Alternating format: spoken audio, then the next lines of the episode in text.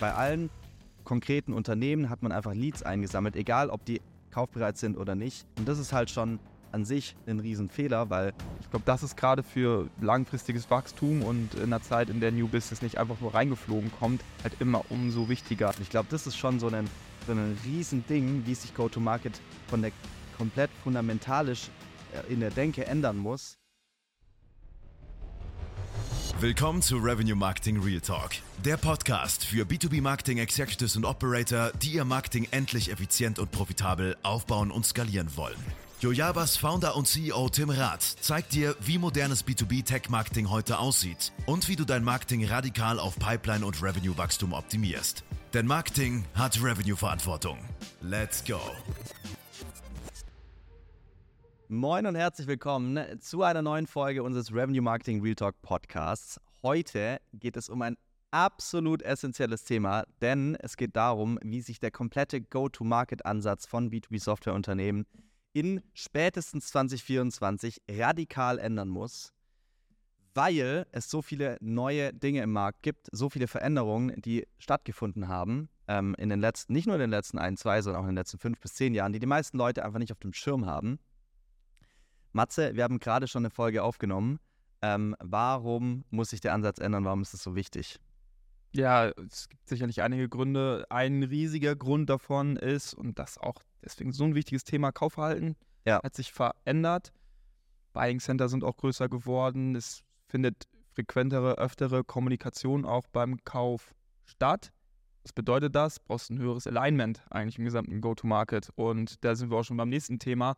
Wir haben oft eine, ein sehr starkes äh, Silo-Verhalten in vielen Unternehmen, Sales und Marketing. Da gibt es auch verschiedene Power-Dynamiken, auf die wir heute sicherlich eingehen werden. Und ähm, spielt aber natürlich nicht nur für, für irgendwie Power innerhalb vom Unternehmen eine Rolle, sondern eben auch im Sinne von, wie können wir dem Käufer, der uns ja als ganzheitliches Unternehmen kennenlernt und nicht als ein Account Executive oder das Marketing-Team, ähm, wie können wir dem eigentlich eine eine, eine reibungslose und kongruente Kauferfahrung bieten. Und ich denke, deswegen fußt auch dieses Thema Go-to-Market sicherlich auf Kaufverhalten, ja. neben anderen Themen, die eben auch einfach, äh, wo einfach Ineffizienzen herrschen und wo Software, denke ich, und das Businessmodell SaaS und auch viele Tech-Unternehmen auch noch keine ähm, Historie von irgendwie 100 Jahren haben, wo sich die Organisationsstrukturen entwickeln konnten und äh, wo quasi schon alle Best Practices einfach ähm, da sind, sondern wo wir noch sehr, sehr stark in der Entstehung davon eben ähm, sind und gerade in einer Welt, die sich immer und immer schneller dreht und verändert, ähm, umso wichtiger, dass wir da als oder dass die Organisation da eben Schritt halten. Ja, also zum einen, wir haben komplett neues Kaufverhalten. Dazu gern mal die vorherige Folge anschauen. Äh, sind wir intensiv drauf eingegangen. Zweitens, ähm, wir haben einen komplett anderen Markt, komplett andere Unternehmensbewertungen, einen komplett anderen Kapitalmarkt auch am Ende des Tages. Und ähm, dementsprechend gibt es halt schon diesen riesen Shift von Growth at all costs hin zu Efficient Growth, was natürlich schon eine komplette Revenue-Organisation auch ähm, verändert. Und dritter Punkt, wir haben komplett neue Möglichkeiten. Also wir haben noch nie so viele tolle digitale Möglichkeiten gehabt, auch jetzt mit AI, ähm, wie heute. Und diese drei Punkte führen eben dazu, dass sich unser Go-to-Market-Approach, den wir vielleicht erfolgreich von zehn Jahren genutzt, vor zehn Jahren genutzt haben, heute nicht mehr funktioniert. Ähm, vor zehn Jahren oder auch früher war ja so ein bisschen die Philosophie, hey, traditionelles Marketing, ganz früher hat Marketing eigentlich nur Flyer gedruckt und so Assets eigentlich zur Verfügung gestellt für Sales. Ähm, dann hat sich so ein bisschen weiterentwickelt hin zu, okay, Marketing ist dafür da, auch wirklich äh, Leads zu generieren äh, massig Leads zu generieren. Und heute ist halt ganz klar der Shift hin zu Revenue Marketing. Marketing muss heutzutage wirklich verantwortlich sein für Pipeline und für Revenue, also für die ganz klaren Business-Metriken ähm, und nicht nur für irgendwelche ähm, soften Metriken wie jetzt irgendwie MQLs, Leads etc. Und das ist eigentlich schon so einer der, der wichtigsten Unterschiede, weil wenn Marketing auf einmal eine ganz neue Verantwortlichkeit hat, ist es eigentlich fast schon ein neues Department sozusagen, weil alles sich ändern muss und, und, und, und dementsprechend auch der ganze oder das ganze Go-to-Market-Department, alle Go-to-Market-Funktionen anders miteinander kommunizieren, anders miteinander arbeiten müssen. ähm, weil sich vor allem auch der Marketing-Stellenwert im Unternehmen so, so, so stark verändert hat, oder? Ja, absolut. Und das sind eigentlich Good News für alle Departments, weil es sicherlich jetzt sowohl im, im, im klassischen Sales als auch Marketing Reibungspunkte gibt, ähm, die immer wieder auftauchen. Äh. Zum Beispiel Lead-Qualität. Marketing ist verantwortlich dafür, du hast gerade gesagt, massiv Leads einfach ranzuholen. Die werden dann alle ungefiltert oder schlecht gefiltert zu Sales rübergekippt und da soll jetzt äh, ein Schuh draus gemacht werden und, und, und Revenue generiert werden. So. Marketing sagt dann, Job ist done, haben wir alles, haben wir alles nach OKRs sozusagen erfüllt und, und Sales hat Schwierigkeiten, die, die Targets zu erreichen. Ähm, das heißt, da ist eine riesige Frustration, die ich bei Sales sehe. Ich sehe auch eine Frustration bei Marketing, weil Marketing sagt, hey, wir werden wenig gehört im Unternehmen, so, wir kriegen, wir sind vielleicht auch teilweise underfunded, auch von der Teamgröße und uns wird, genau richtig und, und uns wird einfach im Endeffekt nicht der Stellenwert zugemessen und das ist in, in internen äh, Meetings zu spüren, das ist in der Organisationsplanung zu spüren, das ist in, auf, auf Offsites zu spüren, ähm, die wir eigentlich für uns brauchen und wollen und wo wir auch eigentlich den Wert ähm, sehen. Und deswegen ist eigentlich eine, sehr positive Richtung, denke ich, für ähm, zumindest mal diese beiden. Ist natürlich größer Go-to-Market das Thema als jetzt nur Sales und Marketing. Diese beiden ähm, Departments. Und ähm, trotzdem ist der Shift, glaube ich, nicht ganz leicht und auch nicht so schnell, wie ihn eigentlich viele erwarten würden. Woran glaubst du, liegt das? Boah, das ist eine riesige Frage. ähm, primär natürlich, weil die ganzen äh, Playbooks, die eben auch stark vermarktet werden, geschrieben wurden in einer Zeit, wo es noch genauso auch funktioniert hat. Ähm, und wo erfolgreiche Organisationen genauso aufgebaut waren, aber wir heute halt in einer anderen Realität leben, die das eben nicht mehr möglich macht ähm, und dementsprechend einfach die, die Denke noch veraltet mitgezogen wird und sich nicht darüber nach äh, unterhalten wird, hey, wie müssen wir es anpassen, wie wir es heute machen. Es fängt jetzt ein bisschen an, habe ich so das Gefühl, einfach weil der Druck gerade extrem hoch ist im Markt für Unternehmen, die einfach ja schon reingedrückt werden in diesen Change. Sie müssen was ändern, um überhaupt noch am Markt bestehen zu können, tatsächlich in den nächsten Jahren. Und das ist halt so ein, so ein businesskritischer Moment, ähm, dass Leute halt gezwungen sind, etwas zu ändern. Aber ich will noch mal kurz da, da, darauf zu sprechen kommen. Generell die Strategie von Go-to-Market äh, war ja primär da, darauf ausgelegt, hey, ähm, wir, wir, wir gehen irgendwie mit einem mit einem Produkt raus, ne, wir kennen Painpoints von unseren Kunden ähm, und wir wollen jetzt, und wir, wir haben eine konkrete Zielgruppe definiert, einen ICP, und wir wollen möglichst viele Kontakte von unserem ICP einsammeln ähm, im, oder, oder auch Leads, MQLs, die wir dann schnellstmöglich an Sales weiterschieben, dass sie dann direkt anrufen können und quasi in den Sales-Prozess ähm, fortschreiten können, um dann eben einen Kunde zu gewinnen. Und, und, und, und die Strategie, die funktioniert halt heute nicht mehr, weil das primär darauf aufgelegt, ausgelegt wurde, eben nur kaufbereite Leute auch einzusammeln oder versucht wurde, wobei, wobei man nicht unterschieden hat zwischen Leute, die noch nicht kaufbereit sind, versus Leute, die jetzt aktiv nach einer Lösung suchen. Man hat, man hat alle quasi ins gleiche Nest gepackt. Bei allen konkreten Unternehmen hat man einfach Leads eingesammelt, egal ob die kaufbereit sind oder nicht, und genau in den gleichen Prozess geführt. Man hat überhaupt nicht unterschieden zwischen dem Education Level. Also wie gebildet ist jetzt ein Unternehmen, ein Kunde, ein potenzieller Kunde in Bezug auf unser Produkt, in Bezug auf unsere Kategorie, sagen wir mal, wir sind im Sales Enablement Space, ähm, egal wie viel jemand über Sales Enablement weiß, direkt gleicher Prozess. Und das ist halt schon an sich ein Riesenfehler, weil macht einen kompletten Unterschied, ob sich jemand schon zehn LinkedIn-Posts, drei Blogbeiträge und fünf Videos von uns irgendwie angeguckt hat, versus jemand, der sich einfach so gerade mal, weil er interessiert ist, eingetragen hat und irgend, irgendwie ja, einen Asset äh, angefragt hat, etc. Und deswegen ähm, müssen halt heute im Go-to-Market Unternehmen sich wirklich intensiv auch damit besch beschäftigen, wie kann ich eigentlich Nachfrage generieren. Also wie kann ich wirklich dieses Education-Level vorantreiben, sodass ich im besten Fall nur noch mit Menschen spreche, die mit einem gewissen, gewissen Vorwissen auch dann mit Sales sprechen, ähm, anstatt zu sagen, hey, egal was das Vorwissen ist, alle werden reingefegt, sozusagen, ähm, und, und, und, und dann von Sales irgendwie weiterverarbeitet. Weil die meisten Unternehmen ja auch gerade im Marketing 80 bis 90 Prozent ihres Budgets eigentlich komplett in die Menschen fokussieren, die jetzt kaufbereit sind. Also meistens wird dann in Google Ads viel investiert ähm, oder auf irgendwelche kaufbereiten Signale gehofft, die dann eben weitergeleitet werden. Aber das größte Potenzial liegt ja bei den 95 Prozent, die in Zukunft kaufbereit sind. Und ich glaube, das ist schon so ein, so ein Riesending, wie sich Go-to-Market von der komplett fundamentalisch äh, in der Denke ändern muss. Aufhören, nur in die 5%, die heute ready to buy sind und auch die 95%, die morgen ready to buy sind, zu bespielen. Und da muss natürlich Marketing ins Spiel kommen. Das ist ganz klar Marketing-Job, äh, der halt früher gar nicht betrachtet wurde als Job.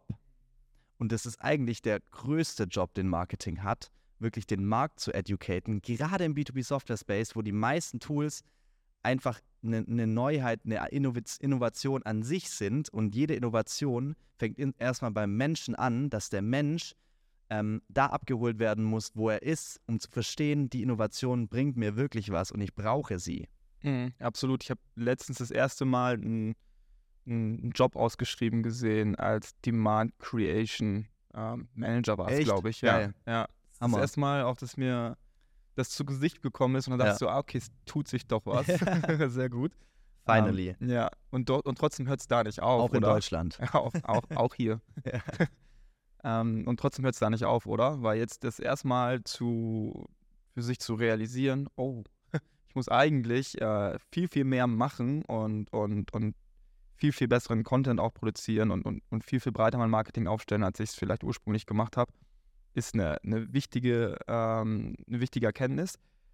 Das muss aber auch dann gleichzeitig aligned sein mit Sales und auch Customer Success. Also man muss sich die Frage stellen, was sind eigentlich unsere ähm, Versprechen an den Kunden, welches wir äh, einhalten und, und, und einlösen. Und ich glaube, das ist gerade für langfristiges Wachstum und in einer Zeit, in der New Business nicht einfach nur reingeflogen kommt, halt immer umso wichtiger. Also zu schauen, im Marketing ja auch Top-Funnel nenne ich es jetzt mal klassisch. Was sind da so die Claims, was sind da die Versprechen, die wir von Anfang an auch schon reinbringen? Hey, mit uns löst du Problem XY 100% der Fälle. Immer, kannst dich drauf verlassen. Dann aber auch im Sales das aufzugreifen, den Ball.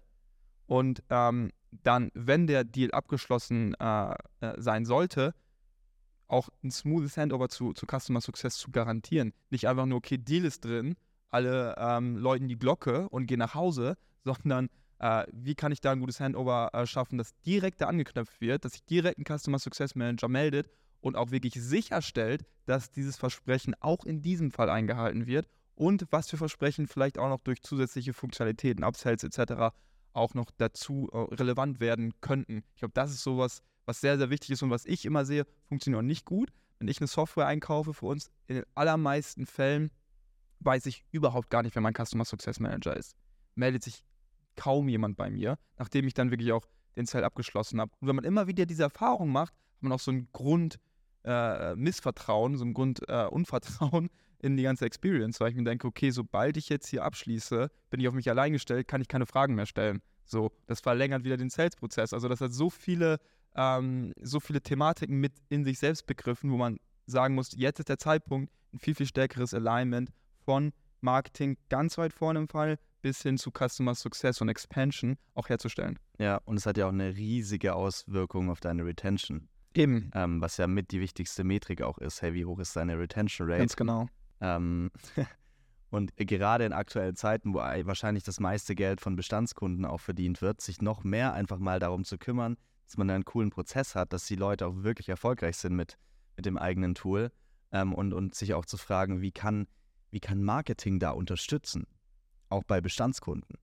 Weil Bestandskunde hat so viel Potenzial, noch viel größer ausgebaut zu werden, ähm, wo ja auch das meiste Geld verdient wird im Software-Space. Und sich da einfach mal Gedanken zu machen, hey, nicht irgendwie so in Silos zu denken, Marketing ist nur dafür da, bis ein Lead generiert wurde. Sobald ein Lead da ist, ist nur noch Sales dafür da, bis er Closed One ist. Sobald er Closed One ist, ist nur noch Customer Success dafür da. So, so komplett hier, hier, hier. Nee, alles ist irgendwie zusammen und man muss gucken, hey, wie kann man wirklich gemeinsam ein ganz klares Revenue Goal verfolgen ähm, und nur dann wird es halt auch, äh, dann wird es auch erfolgreich. Ja. Weil sonst ist einfach komplettes Silo-Denken und das merken dann auch einfach die Kunden. Ja. Es fühlt sich dann teilweise so an, okay, jetzt ist irgendwie ein neues Unternehmen, mit dem ich arbeite. Ja. und es geht auch so weit, dass Marketing an einem Sales-Prozess unterstützen kann. Hey, die, die gerade Opportunity Stage sind, was für Content brauchen die eigentlich? Ja. Brauchen die nochmal, äh, weil wir ein technisch sehr komplexes Produkt haben, nochmal wesentlich mehr Informationen, wie es eigentlich in der Praxis genutzt wird oder wie da auch ein Onboarding aussieht? Geht es eher über Trust auch, zu schauen, hey, hier sind schon mal ähnliche Unternehmen, ähnliche Profile, die eine gute Erfahrung mit uns gemacht haben. Das Marketingjob. Auf der anderen Seite, finde ich, kann man genauso den, den Scope auch der anderen Funktionen weiten und sagen, Sales kann auch bei Demand Creation eine Rolle spielen. Ich glaube, sehr viele erfolgreiche Seller haben, sind zum Beispiel selber Influencer auf LinkedIn, haben selber ein Profil, in, in dem sie Thought Leadership Content posten über den Markt, über Produkte ja. etc. und generieren selber quasi den Demand, den sie dann auch in der Lage sind abzuschöpfen und ähm, vereinen dadurch in ihrer Person quasi diesen ganzen Prozess und helfen sicherlich dem Unternehmen auch darüber hinaus, das zu tun. Das heißt, auch da ähm, kommt es jetzt immer mehr äh, in eine Position, wo äh, auch nicht nur äh, das Credo sein kann, ich kriege jetzt hier warme oder Hot Leads, die ich irgendwie direkt verarbeiten kann, die schon alle Informationen haben, die, die gebraucht werden, sondern auch ich muss sicherstellen, dass ähm, im Markt die, die Stimme des Produktes äh, am lautesten ist. 100 Prozent. Ich glaube, du hast gerade sehr schön veranschaulicht, dass Revenue einfach wirklich ein verdammter Teamsport ist und nicht mehr von irgendwelchen einzelnen Leuten irgendwie ausgeführt werden kann. Ähm, Nochmal zurück zur Strategie. Früher Strategie wirklich einfach Lead-Gen, klassisch Leads generieren, weitergeleitet an Sales, die versuchen den Sack zuzumachen. Heute ist ja eigentlich schon die Go-to-Market-Strategie, hey, ich will eigentlich meinen Markt, meine potenziellen Kunden at Scale wirklich educaten. Das heißt, ich muss at Scale Nachfrage, also Demand kreieren für meine Kategorie, aber auch für mein Produkt und meine Brand. Ähm, und das ist eine, eine, komplett andere Denke, weil wenn ich vor allem im Marketing dann den Job habe, ey, ich muss einfach nur Leads generieren, einfach Leute, die ich weiterleiten kann an Sales, mache ich halt ganz andere Dinge, als wenn ich den Task habe, ey, ich muss den Markt und unsere potenziellen Kunden at Scale educaten und Nachfrage für mein ja. Produkt zu kreieren, die am Ende nur an einer Metrik gemessen wird, und zwar Revenue. Ja das ist halt der Change auch dann in der Philosophie von traditionellem Marketing hin zu Revenue Marketing, ähm, der halt wirklich leider in den wenigsten Unternehmen angekommen ist. Ja, und das eröffnet so viele Möglichkeiten. Ja. Während die, die Lead-Gen-Denke quasi ist, wie kann ich jetzt auf Marketing äh, gemünzt, wie kann ich mit möglichst wenig Geld und, und Budget möglichst viele Kontaktdaten generieren. Das ja. ist eigentlich so das Einzige, was du versuchst zu tun. Ganz genau. Hast du bei einer Demand Creation, bei einer Revenue Marketing Philosophie quasi auch innerhalb der Teams so viele Möglichkeiten für Co-Kreation.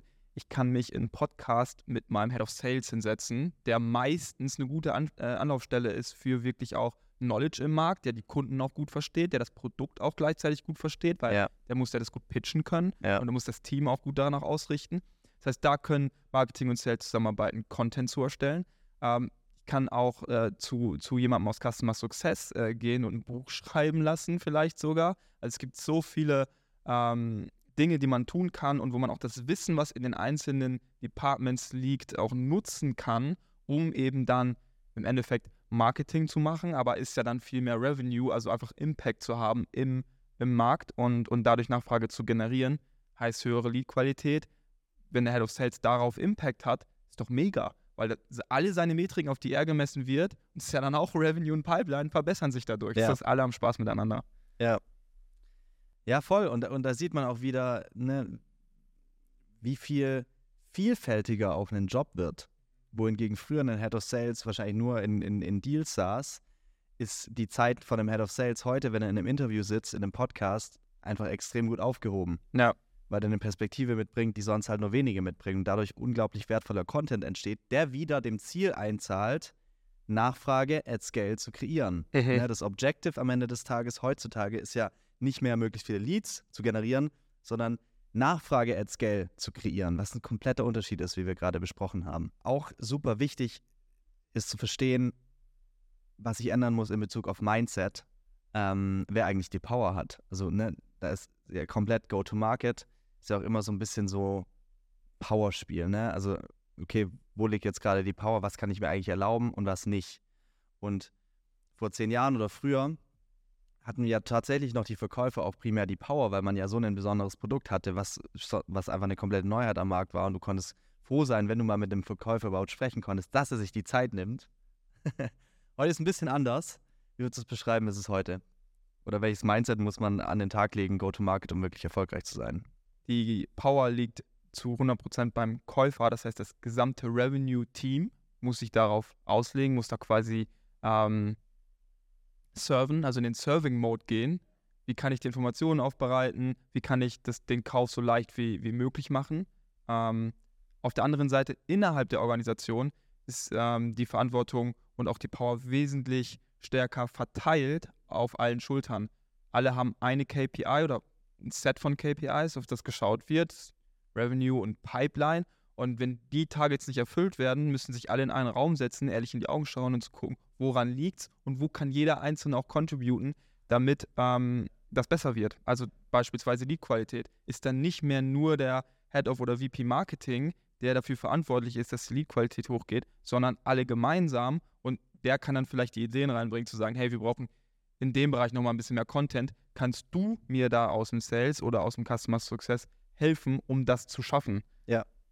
Und äh, Stichwort Content, äh, gerade wenn wir, wenn wir auch darüber sprechen, hey, ich, ich bin in Service, ich als Unternehmen bin in Service für den Buyer. Ich muss die Art und Weise bedienen, wie er gerne kaufen möchte. Ähm, haben wir auch einen riesen Shift, der sich ändern muss im Go-to-Market von zu primär gated Content was einfach nicht die Art und Weise entspricht, wie Käufer kaufen wollen, wenn Unternehmen ein White Paper oder irgendein Asset anbieten im Tausch für Kontaktinformationen, wo man erstmal ein Riesenformular mit 25 Fragen ausfüllen muss, ähm, weniger zeitgerecht, hinzu, ey, ich, ich, ich gebe primär eigentlich den Content, den ich habe, ungated zur Verfügung, also ohne irgendeine Barrier, um den Content lesen zu können, ähm, weil es natürlich wieder mein, mein Ziel verfolgt, at scale educaten zu können. Weil ich kann natürlich viel mehr educaten, wenn, wenn, wenn mehr Leute auch meinen Content lesen. Und wenn ich ihn primär auch dort ausspiele, wo sich meine Käufer auch aufhalten, zum Beispiel auf YouTube, LinkedIn, auf Instagram vielleicht etc., anstatt, anstelle von immer irgendeinen Teaser anzusagen, zum Beispiel hier die, die drei Trends im, was weiß ich, Sales Enablement Space ähm, und dann erstmal auf eine Website zu verleiten, wo man dann wieder eine Form ausfüllen muss, führt halt dazu, dass super wenig Leute auch den Content genießen können. Und das zeigt ja schon, dass es nur dazu gemacht wurde, irgendwelche Kontaktinformationen einzusammeln und nicht, um AdScale zu educaten. Weil wenn ich wirklich AdScale educaten wollen würde, würde ich mir Gedanken machen, wie kann ich das hinbekommen, dass mehr Leute eigentlich meinen Content konsumieren. Und natürlich konsumieren mehr, wenn er ungated ist.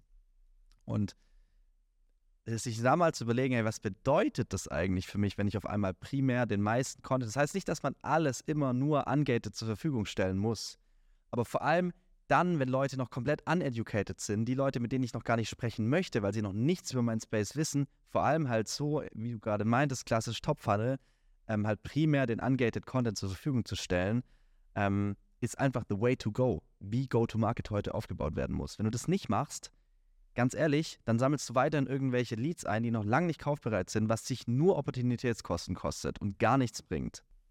Oder? Absolut, ja, 100 Prozent was, denke ich, noch wichtig ist zu beleuchten, ist so das Thema, was bedeutet das eigentlich äh, in, in der Organisation? Also wenn ich jetzt sage, wir sind ein großes Team, was sicherlich nicht möglich ist, ist, dass Marketing in jedem Sales Huddle das komplette Marketing-Team mit drin sitzt und das komplette Customer Success Team mit drin sitzt und am besten noch Product und ja, RevOps. halbe Firma. genau, richtig. Alle rein. Revenue all hands. Ja, genau, richtig. ähm, oder andersrum, irgendwie, wenn es um äh, taktische Marketing-Themen geht, dass dann das Sales-Team damit drin sitzt. Wie viel Sinn macht das? Und da ist auch eine große Gefahr, dass sich das Thema komplett aufbläst und viel zu viele Meetings entstehen und viel zu viel Kommunikationsmöglichkeiten ähm, dadurch natürlich auch gegeben werden. Ähm, und dennoch ist es wichtig, glaube ich, für viele Unternehmen ist es jetzt einfach gar nicht der Fall, dass Sales und Marketing viel miteinander sprechen oder regelmäßig miteinander sprechen, das erstmal zu etablieren.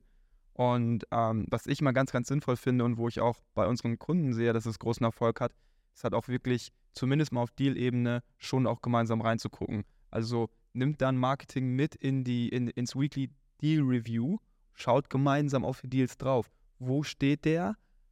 Wie laufen die Gespräche? Was für Infos haben gefehlt? Warum closed der? Warum closed der nicht?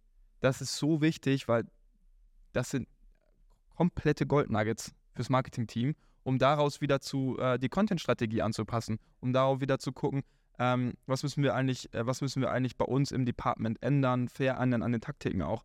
Und ähm, auf der anderen Seite ist es sowieso wichtig für Marketing, ähm, und das muss nicht jede Woche sein, aber eher so vielleicht einmal im Monat, mindestens einmal im Quartal, wirklich abzuholen, auch, auch Sales und das gesamte Revenue-Team, was ist eigentlich äh, unser, was sind unsere Versprechen, was ist unsere strategisches, unser strategisches Narrativ, was wir eigentlich durch unseren Content nach außen tragen. Also was für Content produzieren wir und was für Inhalte sind da auch drin. Und ähm, da muss natürlich jeder Bescheid wissen, weil es ist so viel leichter dann im Sales diese Themen aufzunehmen, weil die Leute ja dadurch auch aufs Unternehmen aufmerksam geworden sind und, und dann damit zu arbeiten. Also das sind so zwei ganz konkrete Schnittstellen, die ich sehe, sind wahnsinnig erfolgreich, bei den Kunden auch. Und dennoch muss man aufpassen, auch Grenzen zu setzen und jetzt nicht den Schluss zu ziehen, ich muss jetzt jeden aus, äh, aus dem riesen Revenue-Team, was wir jetzt auf einmal haben, äh, in jeden Call auch mit reinbringen. Es beschreibt auch sehr, sehr schön, wie ich finde, nochmal die unterschiedliche Mentalität, wohingegen früher war es ja immer so, dass Marketing quasi eine Assistenzfunktion von Sales war. Ja, Marketing spielt mir die Assets zu, mit denen ich dann eigentlich Revenue bilde, sozusagen.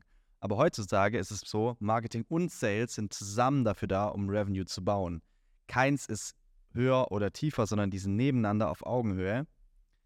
Nicht das eine ist der Assistent vom anderen, sondern wirklich zusammen Teamsport, wie vorhin schon erwähnt, ähm, ist man dafür verantwortlich, wirklich verschiedene Revenue-Metriken einfach zu erfüllen. Punkt. Und nicht der eine ist irgendwie jetzt hier mein Dulli und liefert mir die ganzen Assets, die ich hier gerade brauche in Anfrage, sondern wir beide sind ganz nah am Kunde dran, überlegen uns gemeinsam, was braucht der gerade. Wir serven den Kunde und nicht Marketing servt mich als Sales. Ja. Allein diese Denke ist so wichtig zu verstehen, weil nur wenn man dieses, diese Mentalität überhaupt in einem Unternehmen hat, kann man neue Go-to-Market-Funktionen bauen oder kann man auch eine Go-to-Market-Struktur bauen, die zeitgerecht ist, um auch 2024 noch erfolgreich zu sein. Um da, um da noch einen Schritt weiter zu gehen, wird, äh, wird das dann auch komplett verändern, wie Investment getätigt wird.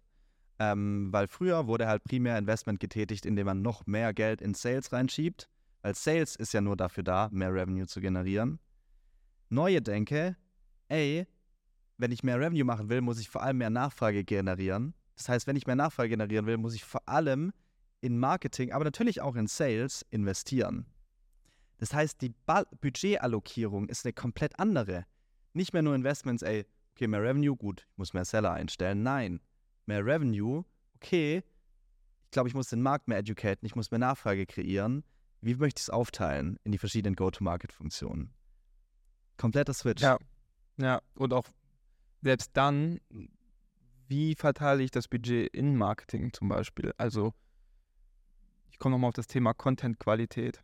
So viel wichtiger als die, die Quantität und so viel wichtiger ist es, ein, ein qualitatives Asset, wo dann auch ein bisschen mehr Investment reingeflossen ist, zu pushen, was eine höhere Engagement Rate hat, was die Leute sich gerne angucken, was wirklich einen Mehrwert liefert, als nochmal den doppelten Spend oder wesentlich mehr Spend auf ein wirklich minderwertiges Asset drauf zu jagen, in der Hoffnung, dass es irgendwie durch wahnsinnigen Werbedruck irgendeinen Impact erzielt. Also ähm, das ist einfach keine, keine Herangehensweise mehr, um heutzutage wirklich auch ähm, Demand zu erschaffen, sondern man muss wirklich gucken und das, spart, das schont tatsächlich auch den Geldbeutel. Ähm, Fokus auf die Assets und dann distributen, aber brauchst wesentlich weniger Budget dafür. Ja, 100 Prozent. Und wenn man sich auch mal die Frage stellt, hey, was ist es denn das, was den Revenue wirklich leveraged, ist es heute was ganz anderes als damals, weil damals hat Lev äh, Revenue Leverage ähm, es ist daher gekommen, indem ich einfach mehr Sales-Leute einstelle. So. Weil Sales-Leute haben sich auch teilweise selber die Leads dann geholt. Marketing-Support-Funktion, ich brauche mehr Revenue, gut, ich stelle mehr Seller ein. Das ist der Revenue Leverage. Heute ist der Leverage, äh, Revenue Leverage aber überhaupt nicht mehr Quantität, auch an Sellern hier auf Unternehmensseite, sondern vielmehr ähm, ja, neue Revenue-Initiativen auch zu eröffnen, die dann nochmal mehr Nachfrage kreieren, auf verschiedene Perspektiven vielleicht, auf verschiedene Formate verteilt, etc., die aber alle basieren auf einer strategischen Narrativ, auf einem strategischen Narrativ.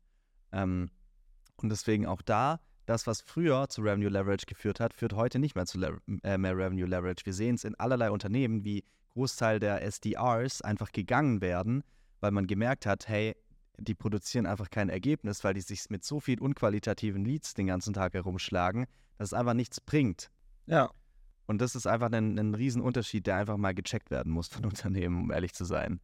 Ähm, und, und ja, das ist äh, einfach ein essentieller Teil. Genau, und das alles führt dann eben natürlich dazu, dass das Standing von Marketing ein ganz neues ist in Unternehmen. Ähm, wie gerade schon gesagt, wenn Marketing nicht mehr nur ein Assistent ist von Sales, sondern auf Augenhöhe ist, wenn vor allem Marketing auch dafür verantwortlich ist, wirklich Nachfrage zu kreieren, ist Marketing verdammt wichtig heutzutage.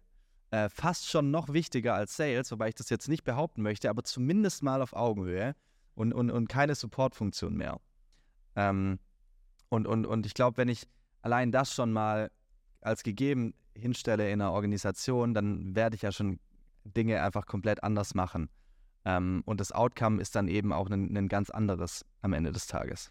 Ja, ganz klar. Also während vor einiger Zeit Marketing, die Amis nennen das dann Seat at the Table, da wirklich noch wirklich drum ringen mussten, überhaupt im Executive Team äh, gehört zu werden und, und auch eine, eine, eine Tragkraft zu haben, äh, für die einigen Initiativen umgefundet zu werden, ähm, wird es heutzutage immer mehr notwendig, dass das eben auch stattfindet und auch, dass die Marketing-Perspektive, die natürlich sich ausweiten sollte, auch auf, auf alle Revenue-Bereiche, ähm, beziehungsweise auf den Revenue-Bereich, ähm, ist eine Selbstverständlichkeit geworden.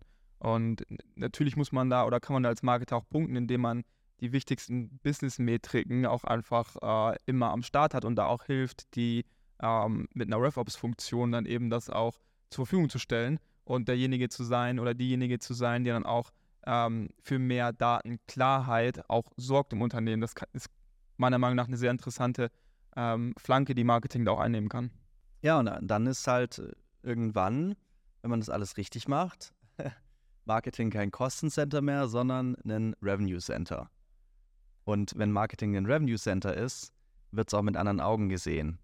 Ähm, aber natürlich muss auch Ergebnis erzielt werden. Also ja, oder ein Teil des Revenue Centers, oder? Ja, genau, ein Teil vom Revenue Center. Aber nee, wenn ich jetzt nur mal Marketing anschaue, war es ja schon früher so, ey, ja, die verursachen immer Kosten und da kommt wenig bei raus oder ich kann es nicht messen oder wie auch immer. Das darf halt nicht sein. Marketing muss genauso wie Sales einfach ein Revenue Center sein. Das heißt, wenn ich da rein investiere, habe ich einen entsprechenden ROI, der auch zurückfließt.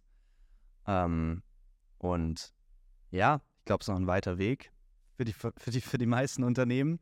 Aber ein so essentieller Weg, Go-to-Market einfach komplett neu zu denken, zu überdenken und, und, und nochmal fundamental neu aufzubauen, weil ich glaube, die Urgency war selten größer als jetzt.